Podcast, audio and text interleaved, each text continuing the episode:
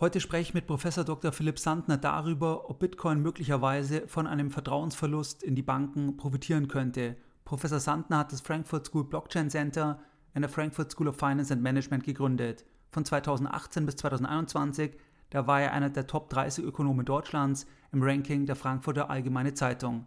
Weiterhin gehörte er laut dem Wirtschaftsmagazin Kapital zu den Top 40 unter 40. In dieser Podcast-Folge, da sprechen wir über das Thema Vertrauen. Das heißt, wir sehen das Misstrauen gegenüber Banken, wir sehen die Entwicklungen in den letzten Tagen und wir sprechen darüber, inwieweit eben hier Bitcoin profitieren könnte. Wir besprechen auch das Thema Angebot und Nachfrage. Das heißt, wie ist die Angebotsseite über Bitcoin? Wie ist die Nachfrageseite über Bitcoin? Das heißt, was gibt es für Faktoren, die dafür sprechen, dass langfristig die Nachfrage größer werden könnte? Wir sprechen auch darüber, was Professor Sandner für Entwicklungen sieht bei professionellen Marktteilnehmern und über einige weitere Aspekte. Viel Spaß bei der heutigen Podcast-Folge. Herzlich willkommen bei Geldbildung, der wöchentliche Finanzpodcast zu Themen rund um Börse und Kapitalmarkt. Erst die Bildung über Geld ermöglicht die Bildung von Geld. Es begrüßt dich der Moderator Stefan Obersteller.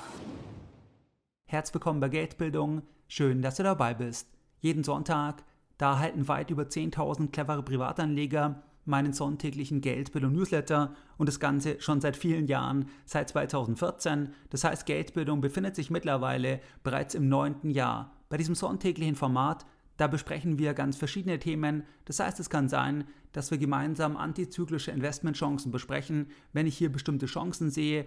Oder wir schauen uns an, was machen Großanleger. Oder wir besprechen wichtige makroökonomische Entwicklungen. Und wenn du jetzt sagst, ja, der Podcast gefällt dir, du möchtest noch mehr Unterstützung von Geldbildung und du bist am Sonntag noch nicht dabei, dann kannst du dich uns gerne anschließen. Und das geht ganz einfach und zwar indem du auf geldbildung.de gehst und dich dann direkt auf der Startseite mit deiner E-Mail-Adresse für das sonntägliche Format von Geldbildung einträgst. Jetzt gehen wir direkt in das spannende Gespräch mit Professor Dr. Philipp Sandner.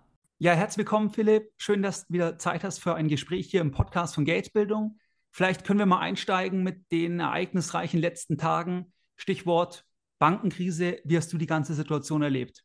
Ja, gute Frage. Und äh, da weiß man auch gar nicht so richtig, äh, was man sagen soll, weil das ja noch relativ früh ist. Ist es eine Krise? Ist es keine Krise? Ist es ein kleiner Hiccup oder nicht?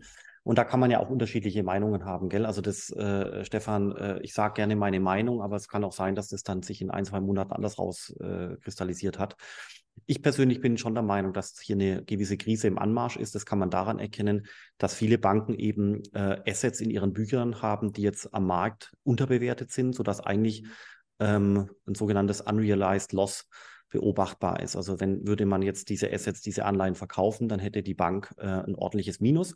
Bei der Silicon Valley Bank war ja das Minus dann so groß, äh, dass eben die Insolvenz eingetreten ist. Und das alles ist eben ähm, entstanden aus meiner Sicht äh, durch die Zinsen, die angehoben wurden jetzt über die letzten Monate und äh, folgerichtig sind wie immer die Anleihenpreise gefallen, dadurch sind die Assetpreise gefallen, dadurch ist die Substanz in der Bilanz äh, verschwunden und die unrealized profit, profits äh, sind eingetreten. Bei der Silicon Valley Bank wurde das quasi noch vermischt mit so einer Art digitalen Bankrun. Ganz viele Leute haben äh, plötzlich ihr, äh, ihr Geld abgehoben. Und faszinierend ist es eben, dass dort bei der Silicon Valley Bank viele Startups und viele Tech-Firmen sind. Die schauen alle bei Twitter rein, die lesen alle die gleichen Leute. Und da muss nur ein halbwegs bekannter Mensch auf Twitter sagen, äh, oh Silicon Valley Bank, äh, I would recommend my founders uh, to withdraw the money. Also ich würde ja. meinen äh, Gründern äh, empfehlen, die Gelder abzuziehen. Das wird dann 10.000 Mal gelesen. 500 äh, Leute machen es und zack wird das Geld verschoben. Und dann treten diese unrealized gains eben ein, weil die Bank natürlich die überwies, die Überweisungsaufträge erfüllen muss und dann das Geld abgezogen wird. Das ist ja so die Story in ganz kurz. Und äh, das kann, und, und warum erkläre ich das, äh, Stefan? Weil das kann halt wirklich jederzeit wieder passieren bei diversen Banken äh, und so weiter und so fort, weil die Anleihen ja weiter unter Stress geraten. Ja, das auf jeden Fall, wobei aus meiner Sicht, ich habe auch zu dem Thema eine Podcast-Folge gemacht, ist natürlich eine Besonderheit bei der Silicon Valley Bank natürlich die, die Konzentrierung der Kundengruppe. Das heißt, dieser digitale Bankrun funktioniert natürlich dann besonders gut, in Anführungszeichen gut, wenn, wenn die Kundengruppe sag ich mal, wenn die sehr, sehr homogen ist. Und dort, wie du beschrieben hast, ist die Kundengruppe relativ homogen, weil es eben viele IT-Startups sind. Und wenn dann genau quasi ein wichtiger Kapitalgeber diesen Anstoß gibt, dann ist es natürlich viel kräftiger, wie wenn die, die Kundengruppe viel ungleicher ist, weil dann kriegen es viele gar nicht so gleich mit und so weiter. Also das ist aus meiner Sicht sicherlich da bei dem Bankrun ein bisschen, ein, was das beschleunigt hat. Aber ich sehe es auch wie du, dass vor allem, da habe ich mir auch Gedanken gemacht in den letzten Tagen, dass sich eigentlich durch die Digitalisierung das verändert hat, weil du einfach viel schneller einen Bankrun auslösen kannst, weil du quasi die Entscheidung zum Abzug auf Knopfdruck machen kannst. Und du musst, kannst nicht sagen, du wartest jetzt, musst zur Bank physisch hingehen und so weiter. Also eigentlich kann es viel emotional schneller getriggert werden, das ganze Thema durch die Digitalisierung. Oder wie siehst du das? Doch, doch, doch. Und äh, wenn die Kundengruppe online ist, also bei, bei älteren Leuten zum Beispiel, die nicht Twitter lesen, funktioniert das vielleicht nicht so gut. Aber äh, gerade bei äh, einer kleinen Kundengruppe, in dem Sinne Startups, die sehr viel Geld auf dem Konto haben, ähm, und die dann aber auch alle homogen sind und die gleichen ja. Medien lesen, äh, da, tritt, da ist das Risiko natürlich da. Und ich glaube, der amerikanische Staat hat es eigentlich auch kurzfristig gesehen gut gemacht, das einzudämmen, indem, äh, indem sie eben äh, diese spezielle Fazilität oder Facility geschaffen haben, äh, wo man eben als Bank äh, so eine Art Sonderkredit bekommen kann oder wo man seine ja, es ist ein Kredit, gell? Also man, äh, die Anleihen werden ja nicht verkauft an den Staat, sondern man kann die hinterlegen Den, und bekommt Geld. Die können beliehen werden und zwar der, der Clou genau. der Geschichte ist zu 100 Prozent und nicht eben zu dem Buchwert, den sie aktuell haben, der eben deutlich unter 100 Prozent ist wegen der Zinswende, sondern zu 100 Prozent kann der eben dann als Sicherheit verwendet werden. Und es geht ja hier auch nicht so sehr, zumindest jetzt bei der Bank, da geht es ja nicht um eine schlechte Kreditqualität, sondern die Assets, die die hatten, hatten ja eigentlich eine sehr gute Kreditqualität. Es ist ja eher dieses Thema Zinsänderungsrisiko. Das hatten die aus meiner Sicht halt überhaupt nicht auf dem Schirm. Das hatten die halt vollkommen unterschätzt. Dass einfach, wenn du Langläufe hast und die Zinsen gehen von 0 auf 5 Prozent oder von 0 auf 4,5 Prozent, dann haut das ordentlich ins Kontor. Also, ja, aber interessant ist ja, dass, äh, dass, dass, die, dass der Staat, also die FED, es ja offenbar auch nicht ähm, unglaublich stark auf dem Risiko gehabt hätte, sonst hätte, ja. hätte man ja äh, Vorbeugungen äh, treffen können. Aber gut, es ist halt dann die Kombination noch mit diesem digitalen Bankrun. Absolut. Und ich meine, es gibt von der, von der Aufsicht gibt es eine Aussage zum Jahresende 22, dass eben die US-Banken, ich glaube, so auf 600, 700 Milliarden Dollar an unrealisierten Verlusten sitzen.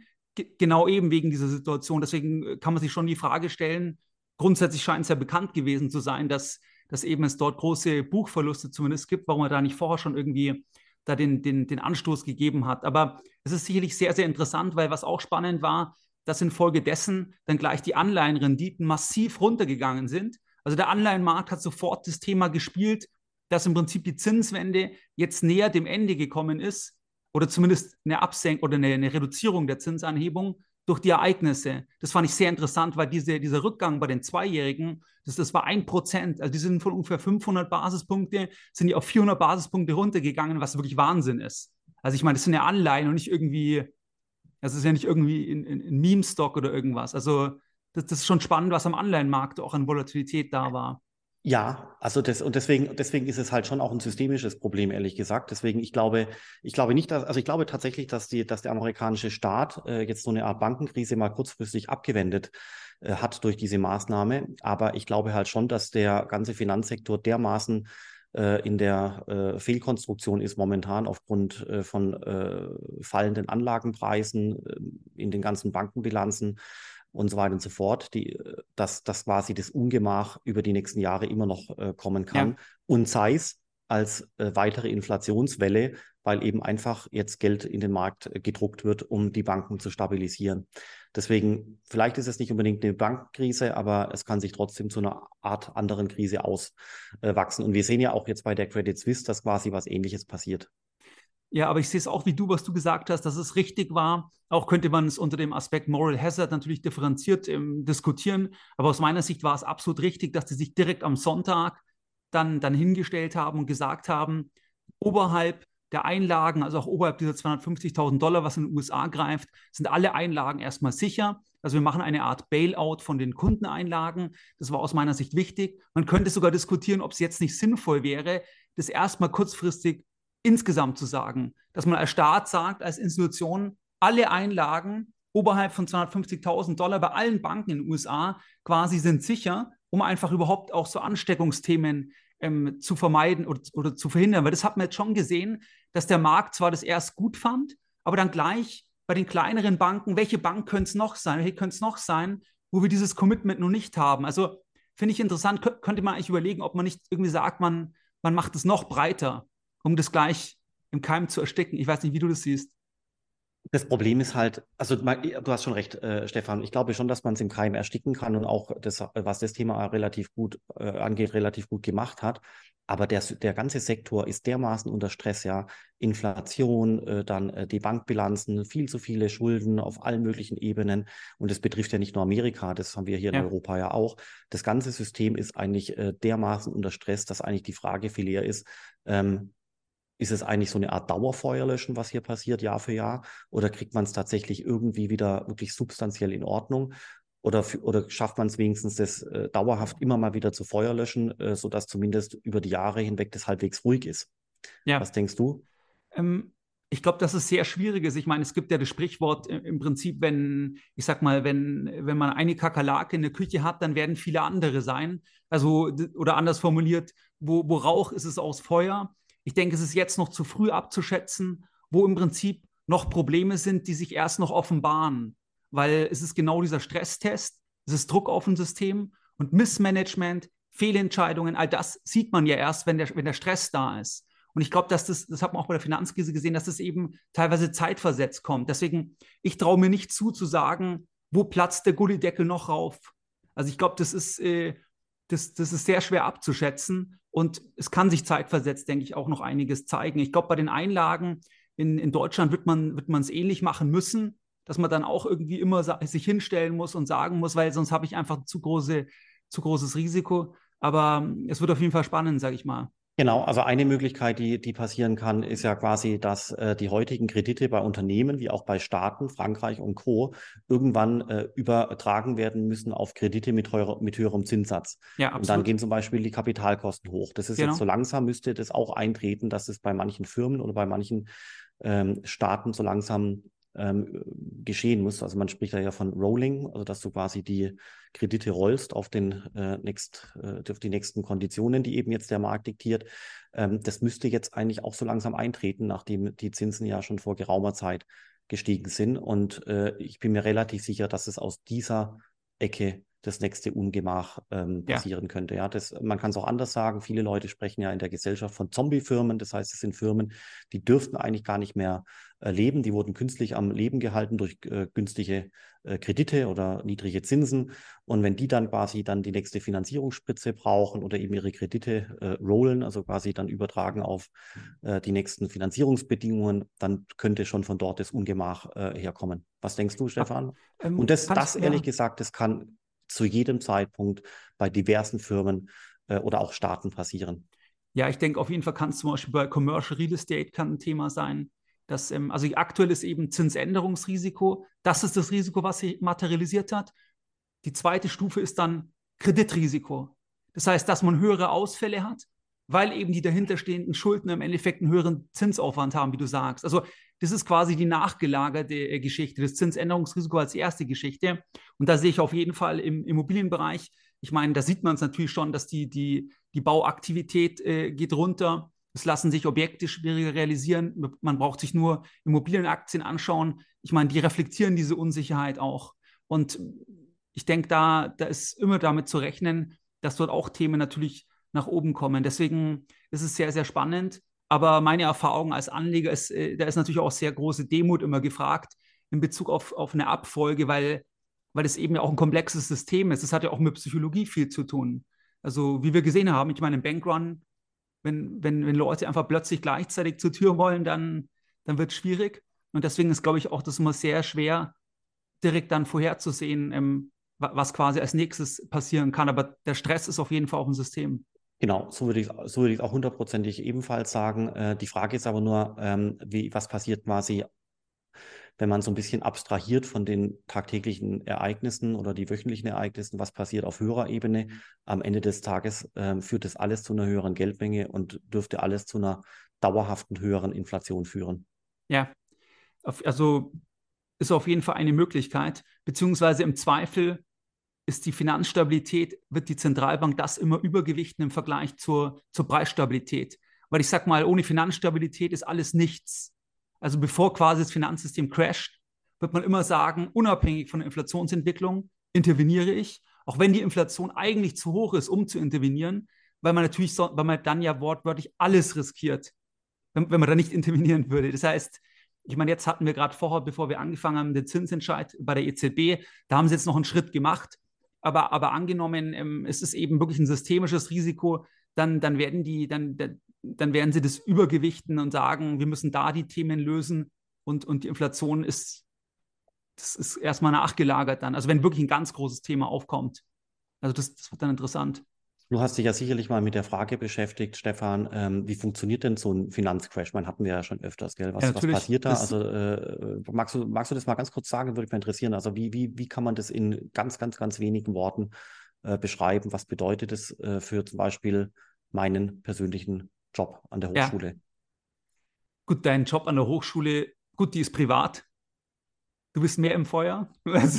ist nicht staatlich oder ist er richtig oder ist privat, glaube ich? Wir sind die private, ja, ja. ganz genau. Ja, Gut, ich würde es mal so sagen, ich meine, Finanzcrash ist ein allgemeines Wort, wo Leute, wo man eigentlich damit assoziiert, dass halt Vermögenspreise in kurzer Zeit stark fallen.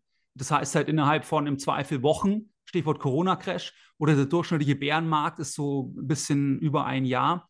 Das ist eigentlich das, was, was, was hinter dem Finanzcrash steht. Und betroffen sind wir dann mit dem Eigenheim zum Beispiel, dass das weniger wert ist, mit dem Aktienportfolio was weniger wert ist, mit einem Anleihenportfolio, was weniger wert ist. Also so sind wir eigentlich betroffen von dem Finanzcrash, von, dass unsere Assets weniger wert sind, dass wir, dass wir erstmal quasi ärmer werden.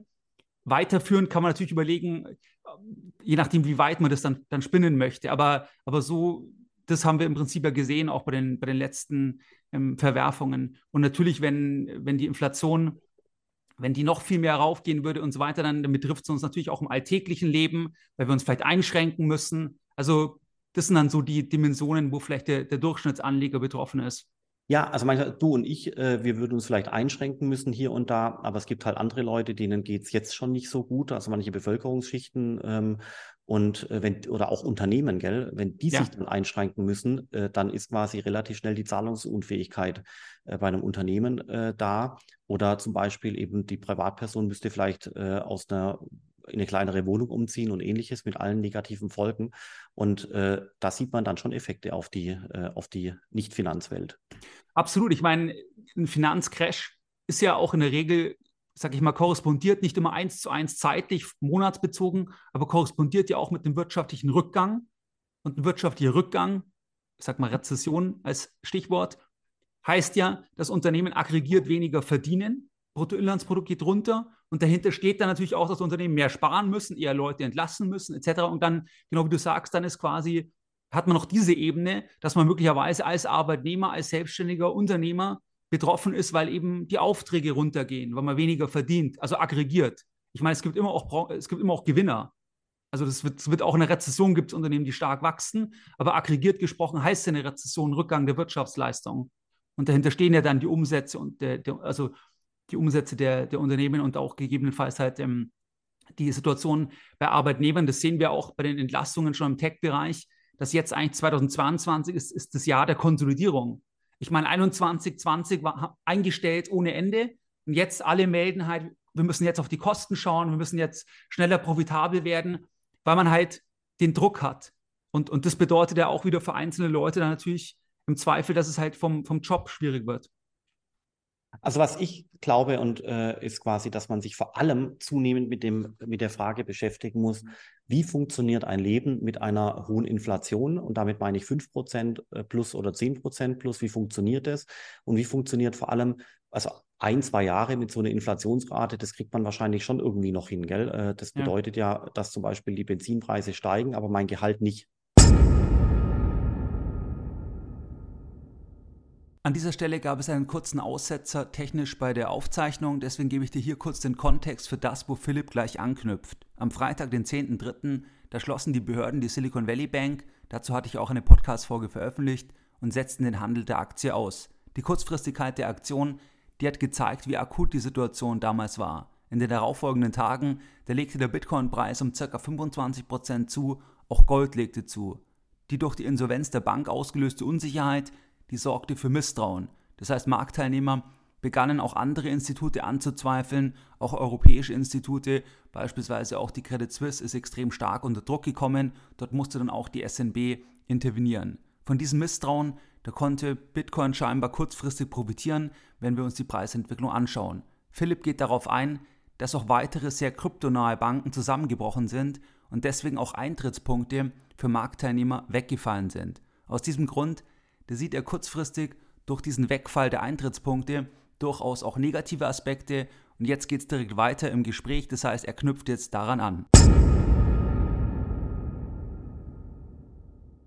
Dementsprechend glaube ich, dass das kurzfristig schon nochmal zu einem ganz ordentlichen Rückgang äh, gehen, geben, äh, führen könnte bei den Kryptowährten. Erstens deswegen, weil einfach keine neue Liquidität mehr nachkommt. Das heißt, würde jemand investieren wollen, dann kriegt er einfach sein Geld möglicherweise gar nicht mehr ins äh, Ökosystem rein, weil diese, äh, diese Brückenköpfe äh, zerstört äh, worden sind. Dann fehlt die Liquidität für den Ankauf und damit fehlt die Nachfrage. Und ohne Nachfrage könnte der Preis möglicherweise äh, nur stabil bleiben oder fallen. Und weiterhin, das darf man nicht unterschätzen, ist die amerikanische BaFin, also die äh, SEC, gerade dabei zu überlegen, welche Tokens sind denn tatsächlich wirklich echt dezentral und sind wirklich echte dezentrale Kryptowährungen. Bitcoin wurde hier genannt.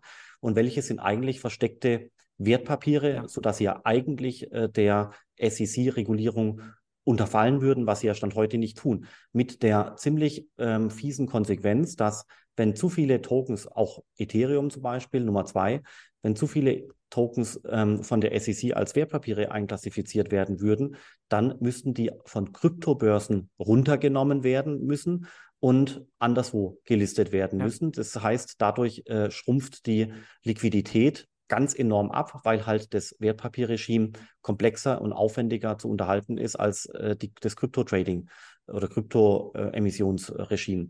Und äh, aus dieser Ecke zum Beispiel gibt es aus meiner Sicht noch ein zweites ganz großes Risiko. Wenn beide zusammenkommen, äh, Stefan, glaube ich schon, dass wir auf die kurze Frist, also binnen der nächsten Wochen oder Monate schon nochmal einen ganz deutlichen Nachga Nachgeben bei den Kryptowährungen äh, sehen können. Das ist die kurze Frist. Aber auf die lange Frist ist, ist aus meiner Sicht vollkommen klar. Der Bitcoin ist limitiert auf 21 Millionen Tokens. Das ist so, das bleibt so. Es ist unabänderlich. Es ist wie Gold. Und äh, knappe Assets äh, wie Gold, Immobilien, Bitcoin eben auch, knappe Assets äh, sind immer die Zukunft, die Zufluchtsorte wenn eben äh, die Welt äh, so ein bisschen wackelt. Das sieht man ja. ja. heute schon in genau den Ländern, wo es besonders wackelt. Argentinien. Hast du Aufschläge auf dem Bitcoin, dass der Bitcoin zum höheren Preis handelt. Die Leute sagen, nichts wie raus aus unserer eigenen Währung, die halt mit noch viel mehr inflationiert wird, einfach pro Jahr im Vergleich zum Euro oder Dollar. Ja? Ja, eben, und äh, man sieht es auch in, in, in, in, Ländern, wo quasi die Welt schon ganz besonders äh, stark wackelt. Also Argentinien, da ist die Inflationsrate jetzt über 100 Prozent gestiegen. Ja. Äh, dann Libanon zum Beispiel, Nigeria, äh, Venezuela und andere äh, Länder, die wirklich wackelig sind. Da sieht man es, dass dort äh, gerade das Thema Krypto besonders hoch im Kurs ist. Warum? Weil die Leute aus ihrer nicht funktionierenden Währung entweder in den Dollar wechseln als relativ dazu härtere Währung oder manche eben auch jetzt beginnen, zum Beispiel in den Bitcoin äh, zu wechseln. Das sehen wir hier noch überhaupt gar nicht. Aber äh, über eine längere äh, Phase könnte auch das hier passieren, dass die Leute auch bei einer Inflationsrate von 5% oder 10% so langsam äh, zu der Idee kommen, dass ein Asset mit einer festen Umlaufmenge wie Gold oder eben Bitcoin oder Immobilien nicht schlecht ist, um das Vermögen auf Jahre hinweg in die Zukunft zu transportieren. Ja.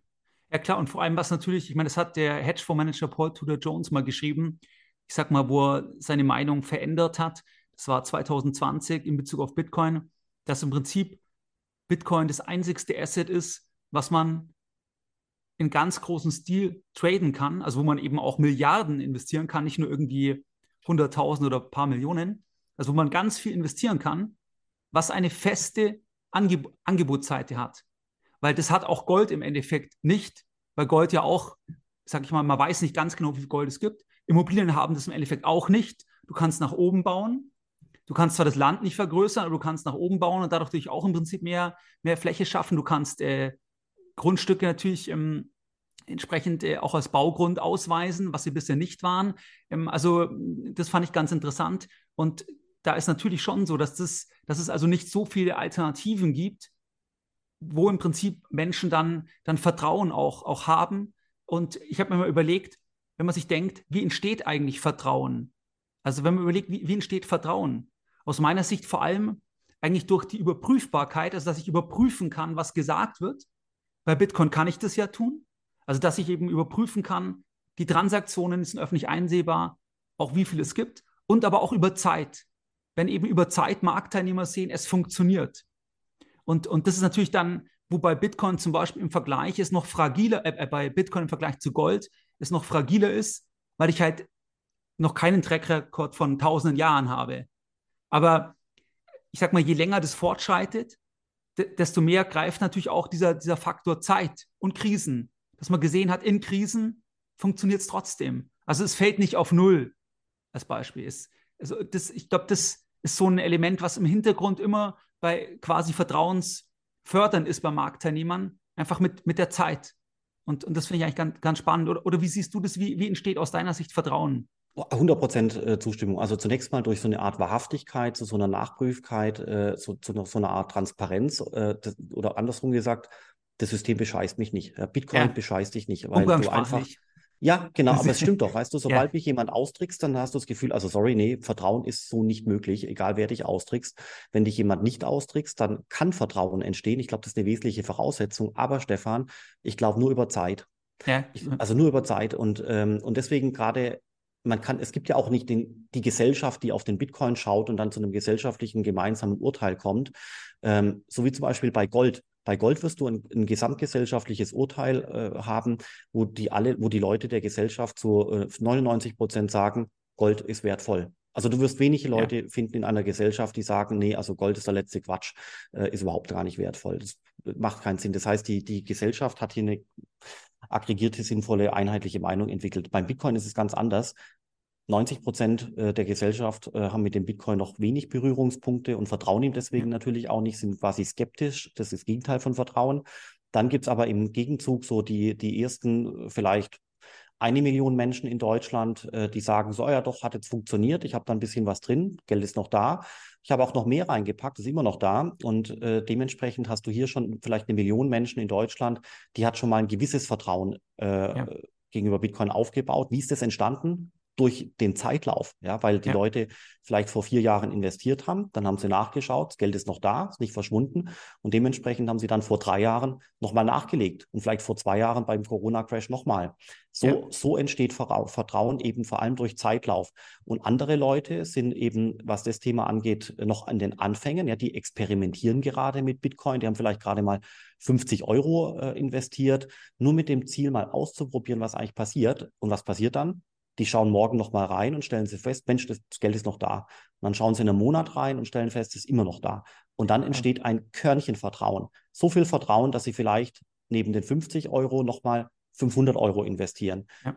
Und dann schauen sie wieder rein, das Geld ist wieder noch da und dann vergeht die Zeit, da vergehen die Jahre und äh, so entsteht dann Vertrauen über über ganz, ganz, ganz viel Zeit. Und es gibt ja diesen Satz quasi, dass man Vertrauen auch zwischen Freunden und Bekanntschaften äh, wirklich in einer, einer, Millisekunde zerstören kann, ja, aber nur über Jahre hinweg aufbauen ja. kann. Und die Voraussetzung dafür ist das, was du gesagt hast, stimme ich voll und ganz zu, Wahrhaftigkeit, äh, äh, Transparenz ähm, und halt auch einfach das, das, das Wissen oder das Gefühl, dass man nicht ausgetrickst wird. Ja, und ich denke, dass halt auch Bitcoin starke Werbepartner, also ungewünscht oder, oder nicht, nicht äh, von Intention her, aber Werbepartner hat. Weil genau das Gegenmodell ist ja, dass wir so, eine, so ein institutionelles Misstrauen sehen in der Gesellschaft, eben generell gegenüber zentralen Institutionen, auch gegenüber Notenbanken, aus dem, was sie gesagt haben, was dann, was die Menschen real halt erlebt haben. Also wenn wir nur daran denken, eben die, das ganze Thema Inflation ist vorübergehend, wenn wir den Euro anschauen, was dort im Vorfeld gesagt wurde in Bezug auf, ich sage jetzt mal nur Stichwort Vergemeinschaftung der Schulden oder ähnliche Themen, dann haben halt viele Misstrauen, weil eben auf der in Anführungszeichen Seite der Institutionen, weil dort halt bestimmte äh, Themen gebracht wurden, die, die im Prinzip das genau andersrum dann, dann äh, bei den Menschen ausgelöst haben. Also es ist im Prinzip wie so ein Werbepartner aus, aus meiner Sicht. Und äh, ja, oder ich weiß nicht, wie du das siehst. Doch, ich stimme, ich, ich sehe es ganz genauso wie du, äh, Stefan. Also gen genau so würde ich es auch äh, äh, erklären. Und letztendlich ähm, ist quasi bei Bitcoin, wann, wann haben denn eine gewisse Menge von Menschen Bitcoin ähm, entdeckt, vielleicht 2013 oder 2015. Ja, das heißt, die, der Zeitlauf, wo Bitcoin die Möglichkeit hatte, bei vereinzelten Menschen Vertrauen äh, zu erzeugen, ist vielleicht zehn Jahre bei manchen wenigen ja. Menschen und vielleicht fünf Jahren äh, bei ein paar mehr Menschen und vielleicht zwei Jahre bei noch ein paar mehr Menschen. That's it. Und Gold hatte 3000 Jahre. Also für mich kann man das ganz klipp und klar herleiten, dass eben der, das Vertrauen von Bitcoin bei manchen Menschen da ist, bei ganz vielen Menschen aber eben noch nicht, aber dass es über, die, über den Zeitlauf wachsen dürfte. Und wenn dann das passiert, dann würden die Leute eben über den Zeitlauf auch beginnen, hier und da äh, mehr Geld äh, in Bitcoin und Co. zu investieren. Damit aber, Stefan, reden wir über den Bitcoin. Gell? Bei Ethereum und bei anderen äh, Kryptowährungen mag es vielleicht wirklich ganz, ganz, ganz äh, anders sein. Ja, und, und natürlich und, aus meiner und, Sicht sollte man trotzdem immer nur natürlich, wenn überhaupt, wenn man den Case sieht, nur einen ganz, ganz, ganz kleinen Anteil, weil es eben trotzdem sehr volatil ist, aber das ist vielleicht nur so als, als Randbemerkung. Ja, klar, hast, hast du vollkommen recht. Und der amerikanische Staat, also auch die SEC, die hat mit dem Bitcoin gar nicht so sehr das Problem, wie mir scheint. Gell? Der, der Gensler, äh, Chef ja. von der amerikanischen BaFin, sagt klipp und klar, Bitcoin ist eine Kryptowährung, äh, ist in Ordnung, ist dezentral, aber viele andere, vielleicht die meisten oder alle anderen äh, Kryptoassets da draußen, von Ethereum bis zu irgendwelchen anderen Tokens, mögen möglicherweise digitale Wertpapiere äh, sein ja. oder etwas dergleichen. Ja, das heißt, da hat er die ganzen Tokens, die Kryptowelt im Blick, nicht so sehr den Bitcoin. Genau, weil im Prinzip Bitcoin am wenigsten die Wertpapiereigenschaften erfüllt. Also ich meine, alleine schon das Thema, dass bei, bei anderen Protokollen du halt einen Emittenten und so weiter hast. Ich meine, das ist natürlich dort äh, am wenigsten, hat es am wenigsten Wertpapiereigenschaften. Und was auch ganz interessant ist, wenn man sich das White Paper nochmal anschaut, ich habe vorher nochmal reingeschaut. Ich meine, ich habe das schon öfters gelesen, aber das ist ja von 2008 von dem Pseudonym von dem Satoshi Nakamoto, wo man nicht weiß, ob es eine einzelne Person ist oder eine Gruppe. Aber da hat er geschrieben in der Conclusion, we have proposed a system for electronic transactions without relying on trust. Also die Idee war ja eigentlich, was er auch geschrieben hat, dass man eben kein Vertrauen braucht. Also dass man nicht einer zentralen Institution vertrauen muss. Und das ist eben was, wo ich schon finde, das trifft schon also klar, du hast auch gesagt, kurz- und langfristig, aber das trifft halt schon dann auch genau diese, diese, diese Misstrauensthemen, die wir halt jetzt auch im, im Bankenbereich sehen, wo es ja genau zentrale Institutionen sind. Dass eben zentral die Institution sagt am Freitag, Silicon Valley Bank, ihr könnt jetzt nicht mehr hin, oder besser gesagt die Behörden, und Startups kommen nicht mehr hin. Aber weil, sie, weil zentral das jemand sagt. Und sie wurden unbanked quasi über Nacht, kurzfristig zumindest, am Wochenende wusste man sie erst nicht. Also das finde ich schon spannend, weil das eigentlich sehr vorausschauend ist, was der damals geschrieben hat aus heutiger Sicht. Oder wie siehst du das? Ja, absolut. Äh, voll, und ganz, voll und ganz Zustimmung. Es gibt ganz viele Leute. Ja, aber auch da, gell, also im Nachhinein kann man immer irgendjemanden äh, finden, der das genauso antizipiert hat. Gleichzeitig gab es viele Leute, die äh, falsch gelegen haben, die man jetzt quasi ex post betrachtet, nicht mehr äh, betrachtet. Deswegen äh, muss man da mal aufpassen. Aber ich würde ich würd trotzdem zustimmen, Stefan. Ja. Vollkommen richtig. Ja. Und ich habe gedacht, wenn wir uns mal überlegen, ähm, das Thema, ich meine, am Ende ist, ist etwas wie der Bitcoin-Preis, ist einfach auch Angebot und Nachfrage, wie alle handelbaren Assets im Endeffekt. Was würdest du sagen, wenn wir erstmal auf die Angebotsseite schauen?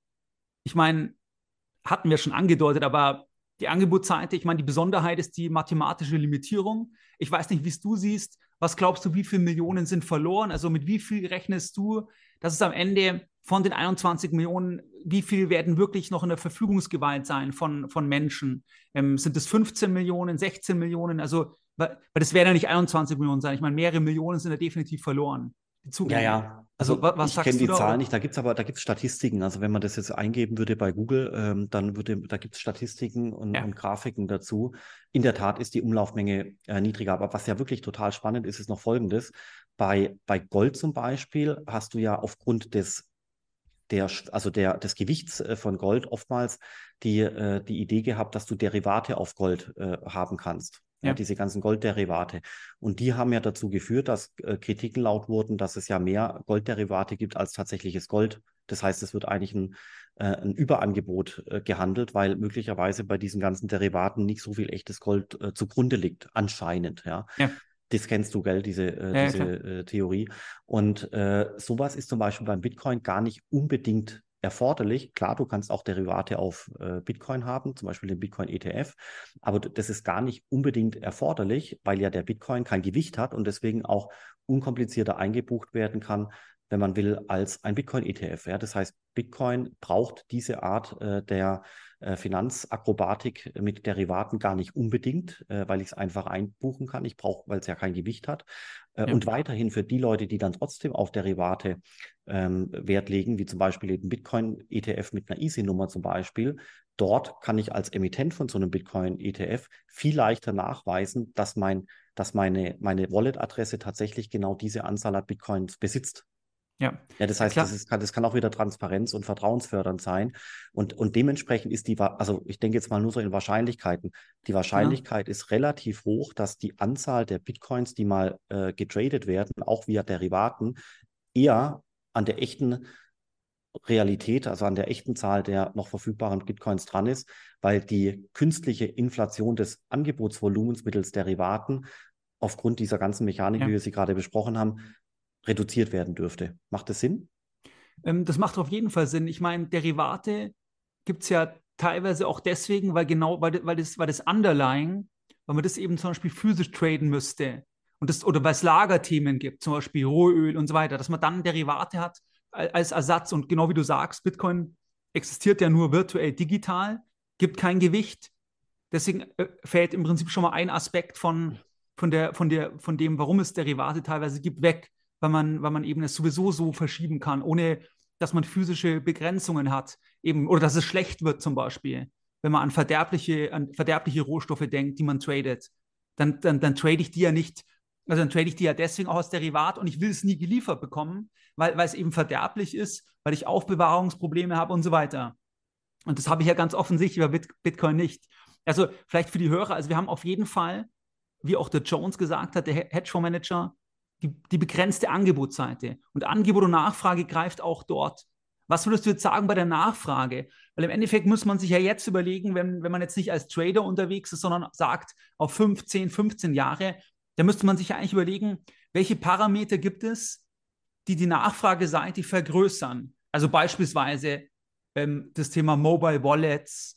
Ähm, also was gibt es aus deiner Sicht für Faktoren, wo man zum Ergebnis kommen kann, dass eigentlich dass die Nachfrage größer wird. Ich meine, auch der Vertrauensaspekt spielt da mit rein, dass vielleicht mehr Menschen Vertrauen gewinnen und dann, dann irgendwann es halt eineinhalb Millionen, zwei Millionen Menschen in, dort, in Deutschland gibt. Aber vielleicht können wir mal überlegen, was, was könnten da Faktoren sein, aus, aus deiner Sicht, die, die ja, quasi ist, Nachfrage treiben? Das ist genau die richtige Analyse. Also momentan ist die Nachfrage ja so, dass sie ja eigentlich schon mal höher war äh, in den letzten zwei Jahren und letztendlich die Nachfrageseite auch durch die ganzen Krypto-Crashs des letzten Jahres zerstört wurde teilweise. Ja? Also die Leute, die äh, das Thema verstanden haben, also leider muss man es eben jetzt aussprechen, ähm, junge Männer mit Tech-Einschlag. Ja? Äh, diese ja. Leute äh, die haben eh schon viel Geld investiert. Die haben jetzt dann irgendwann auch nichts mehr, was sie investieren könnten oder sollten. Und äh, die Nachfrage von dieser Seite ist eigentlich so ein bisschen ausgetrocknet momentan, aufgrund der Crash-Situationen. Dann ähm, haben wir auch, und also das, das ist die Situation momentan. Woher könnte jetzt neue Nachfrage kommen? Die Frage ist, ob erstmal neue Nachfrage kommt oder weitere Nachfrage wegbricht. Wir hatten ja vorher besprochen, dass die ähm, On-Ramps und Off-Ramps äh, in Mitleidenschaft gezogen äh, worden sind. Binance ist quasi in der Kritik ähm, und so weiter und so fort. Das heißt, überall ähm, tun sich ein bisschen Probleme auf bei den On-Ramps, wo eben neue Liquidität reinströmen könnte. Das heißt, die Frage ist, kommt jetzt neue Nachfrage dazu oder bricht mal erst noch weitere Nachfrage weg? Aber das ist ja kurz- und langfristig. Also genau, kurzfristig ja, aber lang, wenn ich jetzt auf 15 Jahre denke. Exakt, genau. Wo kommt dann die, das ist ja deine Frage. Und deswegen, ähm, die, äh, woher kommt die Nachfrage? Zunächst mal entweder durch neue Investorenschichten, also zum Beispiel mehr ältere Leute oder vielleicht die Leute, die nicht so, nicht so technisch versiert sind, vielleicht auch deutlich mehr Frauen zum Beispiel und so weiter.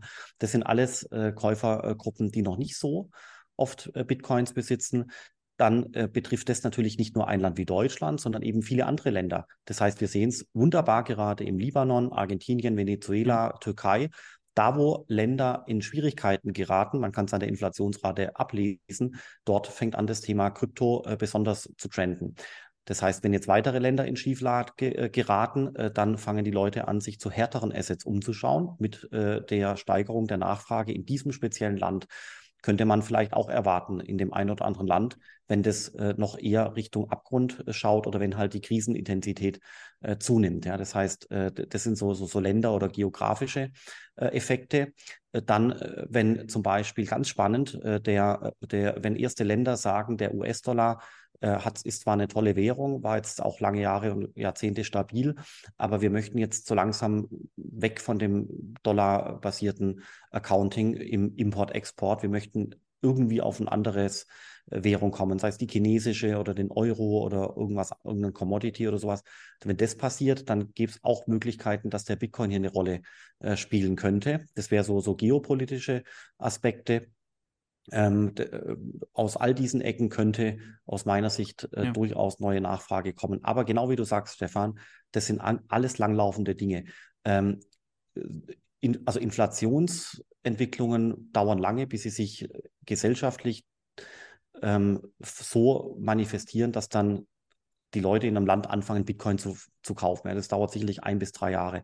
Dann äh, die vorher genannten Gruppen, also ältere Leute oder auch äh, Frauen zum Beispiel, dass aus diesen Gruppierungen ähm, oder gesellschaftlichen Segmenten einfach mehr Leute sich für Bitcoin interessieren. Das ja. ist auch ein Prozess, der dauert ein halbes Jahr bis zwei Jahre, ja, bis quasi wirklich die Entscheidung getroffen ist, okay, ich kaufe jetzt. Und deswegen sind es alles Dinge, äh, die äh, eher in ein, zwei, drei Jahren, glaube ich, eintreten dürften. Und deswegen habe ich das vorher auch vorne weggeschickt. Die, die nach, der Wegbruch der Nachfrage, das kann kurzfristig passieren. Und wenn du jetzt beides übereinander legst, dann hast du eigentlich mittel- und langfristig eher äh, positive Nachfrageprofile, äh, aber kurzfristig möglicherweise negative äh, Nachfrageprofile. Deswegen habe ich es vorher auch so lapidar gesagt. Vielleicht haben wir kurzfristig erstmal noch einen Rücksetzer zu verdauen, ja, von dem es dann danach über die Folge ein, zwei, drei Jahre äh, durchaus bergauf gehen könnte. Das wäre so ja. mein, meine Vorstellung von der Zukunft. Aber wir haben es jetzt ja auch jüngst gesehen. Credit Suisse, Silicon Valley Bank, ja. damals FTX und so weiter. Wirklich über Nacht können sich, kann sich der gesamte Kontext ändern und dann sind alle Gedanken und äh, Überlegungen und Prognosen futsch. Genau, wobei aus meiner Sicht ist es halt einfacher, langfristige Parameter zu, zu erkennen, und kurzfristig kann alles Mögliche an der Börse passieren. Ich meine, oder generell am Finanzmarkt. Ich denke, das ist immer sehr, sehr schwierig. Aber, aber langfristig kann man sich schon überlegen, was gibt es für Treiber. Und aus meiner Sicht ergänzend zu dem, was du gesagt hast, spielen sicher noch so Themen wie rein, wie die Smartphone-Verbreitung, dass mehr Leute dann zum Beispiel Zugang zu einem Wallet haben. Also dass darüber alleine dann der Zugang, also global betrachtet, quasi ähm, einfacher wird und man so Leute erschließen kann. Dann sehe ich auch das Thema vor allem bei vermögenden Investoren ähm, als Offshore-Asset, das heißt als, äh, als Ergänzung einfach, weil ich sehe es als, man könnte es als, ja, als eine Art Offshore-Bank halt bezeichnen, weil es eben so über, also supranational im Prinzip ist das sehe ich als, also so aus meinem Ganz tolles Argument, aber habe ich vergessen. Ja. Ganz, also Offshore-Bank ist gigantisch, vor allem jetzt, wo wir durch Silicon Valley Bank vorgeführt bekommen haben, was ja eigentlich ein Counterparty-Risiko ist. So ist es. Counterparty-Risiko genau. gibt es beim Bitcoin nicht. Wenn das die Leute genau. jetzt gerade hören, dann denken die so, hm, äh, stimmt das? Kann das sein? Ja, es ist so. Bitcoin hat kein Counterparty-Risiko, wenn ich es auf meinem USB-Stick äh, halte oder wenn ich mich halt selber mit Self-Custody dafür verantwortlich zeichne. Klar. Das ist die und, Voraussetzung, und sonst habe ich halt wieder die, den, die Coinbase, Kraken etc. dazwischen. Genau, halt, aber dieses Wort äh, Bitcoin ist eine Offshore-Bank oder supranational ist, ist, äh, ist ganz, ganz, ganz gut formuliert.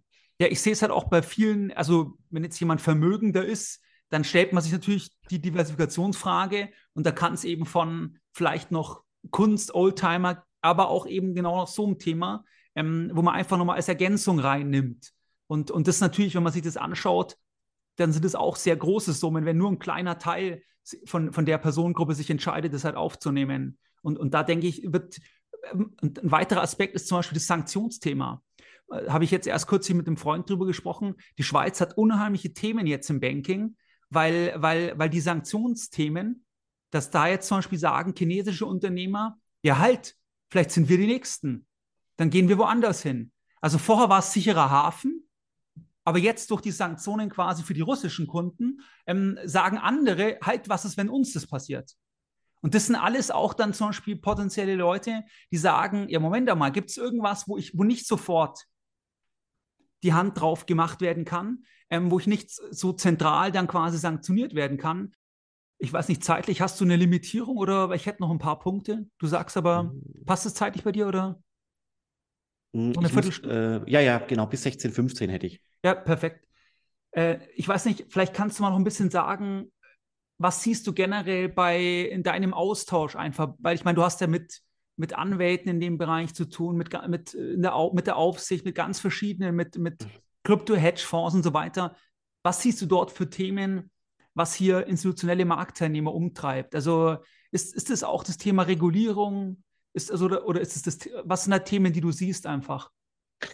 Also ist genau, also die institutionelle Marktteilnehmer ist ja auch äh, so ein Wort, äh, was äh, ganz viel beinhaltet. Ja, da gibt es quasi das Family Office, äh, dann den großen Asset Manager, die riesengroße Pensionskasse, den Staatsfonds aus Norwegen. Das sind alles institutionelle Anleger. Also da gibt es quasi kleine institutionelle Anleger und große. Äh, und äh, dementsprechend unterschiedlich ist auch die Einschätzung der Lage dieser ganzen Leute. Mein Bauchgefühl ist folgendes, kann man widerlegen, aber mein Bauchgefühl ist folgendes je größer die Summen sind und je eher Werterhalt eine Rolle spielt, desto eher lassen die Leute auch auf Jahre hinweg die Finger von Krypto. Ja. Also so eine, so eine Art, bis nur eine Art Pensionskasse mal in Bitcoin investiert oder sowas, äh, wird wirklich noch viel Zeit vergehen. Da tun sich manche Family Offices leichter. Nun, natürlich, es gibt immer irgendwelche Ausnahmen, wo dann halt mal doch eine Pensionskasse Bitcoin gekauft hat. Aber so on average, glaube ich, kann man das sagen, je größer die Zahlen, je konservativer das Geld, je eher auch so Rententhemen, Pensionen und so weiter langlaufende Rolle spielen, desto konservativer sind die Menschen, darum geht es nämlich, desto konservativer sind die Menschen in diesen Firmen, die dort angestellt sind und desto eher lassen sie äh, die Finger ja. äh, von Krypto. Es geht ja um die Angreifbarkeit auch. Ich meine, genau. wenn du Gelder Dritter verwaltest im großen Stil, was ist die Upside? Also ja, was geht auch um die. Hast, hast, du nur down, hast du ein Karriererisiko oder eine Downside in Umständen? Wenn, wenn Skandal ist, musst du dich rechtfertigen, warum du dich so entschieden hast. Ja, genau richtig, aber es geht auch um das Verständnis und da ist es halt schon so, dass jüngere Leute, zum Beispiel ein, ein junger Family Office Manager, äh, der tut sich schon leichter, Bitcoin zu verstehen und das nicht per Definition abzutun als, ja. als Murks. Ähm, deswegen, deswegen habe ich das jetzt so gesagt und äh, dementsprechend ist das quasi so das gesamte Spektrum. Und doch würde ich sagen, dass quasi die institutionellen Investoren in Summe deutlich, deutlich, deutlich skeptischer sind als die Retail-Investoren im Alter zwischen 30 und 40. Ja, also okay. das ganze Krypto-Thema wurde bisher meistens aus der Retail-Ecke getrieben und ich sehe ehrlich gesagt auch nicht, dass es sich in allernächster Zukunft ändern äh, sollte, weil auch jetzt gerade durch FTX die, die sich jetzt gerade so ein bisschen geöffnet haben, sich in ihr Steckenhaus wieder zurückgezogen haben. Das kann man schon deutlich sehen. Okay. Ähm, aber es gibt ganz spannende Entwicklungen. Also ich bin bei einem Projekt involviert, da geht es darum, dass man ähm, zum Beispiel das Metaverse investierbar machen äh, möchte. Wie zum Beispiel, also unter der Annahme, dass man an den Aufstieg des Metaverses glaubt, ist ja die Frage, wie kann man davon profitieren? Der Standardanleger am Aktienmarkt würde jetzt sagen, okay, dann müssen wir halt Facebook-Aktien kaufen oder Meta-Aktien ja. und Roblox und nochmal ein paar andere, ja. Aber das sind ja alles Firmen, das sind ja schon Milliardenapparate äh, geworden, ja. Das heißt, ähm, wo ist denn da die unglaublich große Upside? Börsennotierte Firmen sind erst in der Regel in einem späteren Zyklus halt börsennotiert. Und bei genau, Definition richtig. ist das Metaverse eher frühphasig und dementsprechend äh, kann ich da nicht wirklich in so reine Metaverse-Plays börsennotiert in die Aktien investieren. Und wie du sagst, bei, bei so großen Konzernen da ist es ja nicht der Treiber, sag ich mal, äh, auf die nächsten Jahre umsatztechnisch, weil die ja viel zu groß sind. Ja, schon, aber es, also, es, macht ja wirklich Sinn, an den Aufstieg des Metaverses zu glauben. Und das passiert in den nächsten fünf Jahren. Und dementsprechend macht es zum Beispiel auch Sinn, vielleicht ein Prozent äh, seiner Assets äh, irgendwie in das Metaverse zu bekommen, ja. aber dann halt genau so, dass eine gewisse Upside äh, da ist. Und da wiederum macht aus unserer Sicht ähm, bei dem Projekt, wo ich da involviert bin, eben ein äh, Metaverse-Index äh, eine gewisse Sinn, ähm, wobei dieses Projekt noch lange nicht auf der Straße steht. Geld, das muss ja. noch äh, kommen und äh, die, die Liquidität in den Tokens muss, muss, auch noch wachsen. Aber es macht aus meiner Sicht Sinn, äh, so wie ich es jetzt gerade argumentiert habe. Und da wiederum glaube ich, jetzt habe ich ja das Wort Bitcoin nicht in den Mund genommen, dann ist, dann ist das Thema Stromverbrauch auch nicht so relevant. Das genau. Metaverse hat einen anderen Touch. Und deswegen glaube ich, dass man mit so einem Produkt auch wiederum Family Offices und institutionelle Investoren begeistern könnte. Ja, ja, okay, interessant. Also, was ich interessant fand, was du gesagt hast, Schneckenhaus. Dass manche, die sich rausgewagt haben, jetzt natürlich schon durch die ganzen Skandale, sage ich mal, FTX und so weiter, ordentlich einen vom Kontor bekommen haben und dann wieder zurückgehen natürlich. Und, und eben auch je größer, desto langsamer und so weiter. Also das, das fand ich, das fand ich sehr, sehr interessant. Ähm, ich sag mal, ihr habt ja Ende des Monats, also Ende März, habt ihr ja auch von der, von der Frankfurt School eine Konferenz, die habt ihr auch schon viele Jahre. Ich war auch schon mehrmals als Teilnehmer vor Ort. Die heißt ja CAC abgekürzt, Crypto Assets Konferenz ausgeschrieben. Ich weiß nicht, kannst du mal was dazu sagen? Wer, wer, kommt dort? Also ich meine, das sind ja von Banken über, also da ist ja eigentlich alles oder Rechtsanwälte, Banken. Also das ist ja querbeet, sage ich mal, die dort äh, als, als auch sprechen dann auf der, auf der Veranstaltung. Ja, genau. Also äh, nett, dass du fragst. Also in der Tat ist die CAC ähm, eben eine Konferenz, die sich auf das Thema Kryptoassets spezialisiert.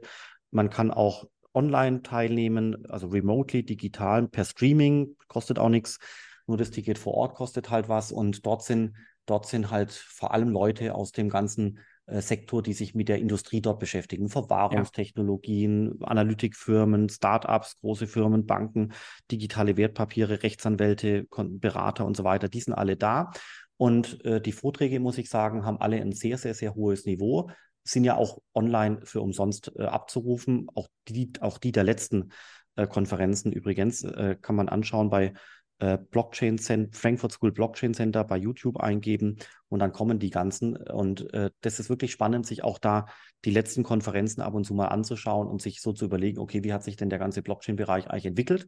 Und auch die, die nächste Konferenz, die spielen wir auch bei YouTube äh, wieder ein. Ja. Und vom, vom Thema her, wir machen die Konferenz ja zweimal im Jahr. Das heißt, wir müssen die Themen ein bisschen variieren, sonst wirkt die eine Konferenz immer wie ein Abklatsch äh, von der anderen. Deswegen äh, momentan in Frankfurt sehr heiß sind die Themen digitale Wertpapiere. Das äh, ist begründet in der Gesetzesänderung letztes Jahr. Auch das Thema Web3 ist im Kommen. Das mhm. Thema NFT ist nicht so wichtig jetzt gerade. Das Thema Metaverse ist auch nicht so wichtig, aber das Thema CO2-Tokenisierung zum Beispiel ist wichtig. Dementsprechend haben wir diese Themen primär auf der Agenda. Ja. Und äh, im Herbst zum Beispiel ist, würde ich darauf äh, setzen, dass dann der Bitcoin wieder eine höhere Relevanz äh, hat, weil dann auch die schon zuvor besprochenen Crash-Situationen eigentlich durchlaufen sein müssten. Äh, deswegen glaube ich eigentlich, dass der Bitcoin im Herbst ganz, ganz gut oder wieder besser dastehen müsste, sodass wir im Herbst der Konferenz einen Bitcoin-Anstrich äh, geben ja. Äh, möchten und vielleicht nochmal natürlich zwei, drei andere Themen drumherum. Und dadurch variieren die Inhalte so ein bisschen. Also ich glaube, es ist eine sehr gute Konferenz. Wir machen das jetzt schon, glaube ich, zum achten Mal oder zum siebten Mal. Und äh, tolles Publikum, gute Stimmung. Wer nicht nach Frankfurt reisen will, kann digital teilnehmen. Ja, ich verlinke es auf jeden Fall auch in den, ähm, in den Show Notes. Ähm, ich, ich weiß gar nicht, organisieren das dann die Doktoranden von dir oder du bist ja auch sicher involviert, aber das machen die Doktoranden wahrscheinlich, oder die das organisieren? Mm, also ähm, ja, also gut, ich, formal sind es keine Doktoranden, es sind halt äh, quasi wissenschaftliche Mitarbeiter, die halt das Blockchain Center mit mir gemeinsam machen. Äh, es sind noch ein paar Studenten dabei und so weiter. Genau, das ist die, die, die Truppe, die das organisiert. Das sind so vier, fünf Leute. Ja, eben, das ist, äh, das ist ja auch gut, dass es jetzt wieder physisch vor Ort stattfinden kann und da die Leute sich austauschen können. Also ich verlinke es für die Hörer, die jetzt ein Interesse haben, in den Shownotes. Man kann eben eh auch kostenlos online dann dabei sein. Kann man ja mal reinschauen. Und ansonsten, ich weiß nicht, jetzt sind wir eh zeitlich am Rahmen, am Ende. Hast du irgendwie noch einen Aspekt für, für die Hörer oder irgendwie einen Punkt, den du mitgeben möchtest? Ansonsten mm. haben wir heute mm. sehr viel besprochen. Ich werde es auch sehr zeitnah veröffentlichen. Also wer, wer Zeit hat äh, und ein bisschen sich damit dem Thema beschäftigen will, wirklich unbedingt das Thema Inflation verstehen. Das wird so wichtig ja. sein für die nächsten Jahre. Und mein Bauchgefühl ist auch unbedingt mit Bitcoin beschäftigen. Egal, ob man investiert oder nicht, kann jeder selber entscheiden, aber zumindest sich einarbeiten und äh, um mitreden zu können, um eine solide Meinung äh, zu haben. Und äh, vielleicht kleine Anekdote zum Schluss. Ich, letztens hatte ich mit einem älteren Typen äh, mal Kaffee getrunken, der war bestimmt schon 70 und der war sehr gut im Bereich VWL und Geldtheorie. Und dann habe ich ihn gefragt, ähm, was, was, was halten Sie eigentlich vom Bitcoin? Und dann hat er was ganz, ganz, ganz Schlaues gesagt. Äh, das fand ich ganz toll. Er hat nämlich gesagt, Herr Sandner, ähm, ich habe noch gar keine Meinung, weil ich habe mich noch nicht eingelesen. Ja, das, das schätze ich extrem wenn Leute, weil, weil ich finde, wir leiden darunter, dass Leute immer zu allem eine Meinung haben. Ähm, und ich, ich schätze es extrem, wenn man sagt, ich kann es nicht beurteilen, ich muss mir erst anschauen. Das ja, ist, richtig, weil das alles andere auch, ist ein Bauchgefühl. Okay, perfekt, Philipp. Dann äh, danke dir fürs Gespräch. dann freue ich mich, wenn äh, wir mal wieder ein Gespräch haben zu irgendeinem neuen Thema. Gibt es sicher, sicherlich wieder spannende Entwicklungen. Le leider gibt es äh, viel zu viele Anleser äh, für die ganzen Themen, weil äh, die nächsten äh, Inzidenz oder die nächsten Krisenereignisse kommen bestimmt Mehr Informationen zu Themen rund um Börse und Kapitalmarkt findest du unter www.geldbildung.de. Und immer daran denken, Bildung hat die beste Rendite.